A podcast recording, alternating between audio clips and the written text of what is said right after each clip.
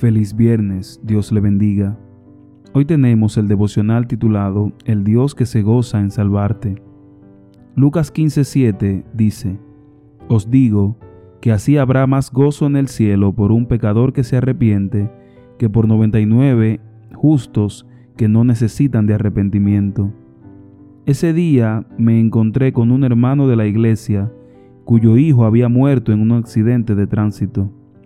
No sé qué fue más impactante para mí, si pensar en la irreparable pérdida de esa vida o si haber escuchado al Padre decir, creo pastor, que Dios está enojado conmigo y con mi familia. Tal vez es porque últimamente no he estado bien espiritualmente.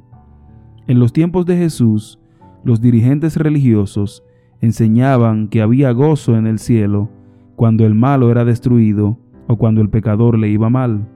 De esa manera presentaban a Dios como un tirano que solo ama a las personas que le son fieles. Pero Jesús vino a corregir esos errores, mostrando el verdadero carácter de Dios. Y lo que Cristo dijo en el texto de hoy deja muy claro que lo que el cielo celebra es la salvación del pecador y no su destrucción. Lo que hace que Dios haga fiesta es que uno de sus hijos descarriados decida retomar el camino y reencontrarse con Él. Qué gran gozo es este. ¿Te gozas tú también por eso? Todavía hoy Satanás logra engañar a muchos, haciéndonos creer que las cosas negativas que nos pasan en la vida se deben al castigo de Dios por nuestros pecados. Pero el ejemplo de Job demuestra que no es así.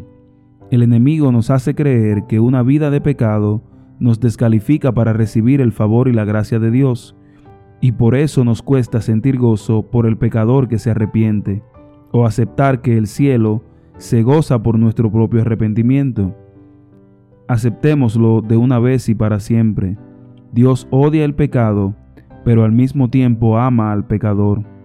Reproduzcamos esta fórmula en nuestra relación con nuestros hermanos y aceptemos en nuestra propia vida este aspecto tan importante del carácter de Dios.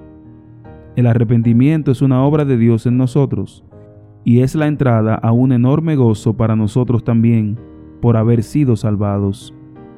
Me hace profundamente feliz el hecho de saber que Dios no se alegra de mi mal, sino que se goza de mi restauración.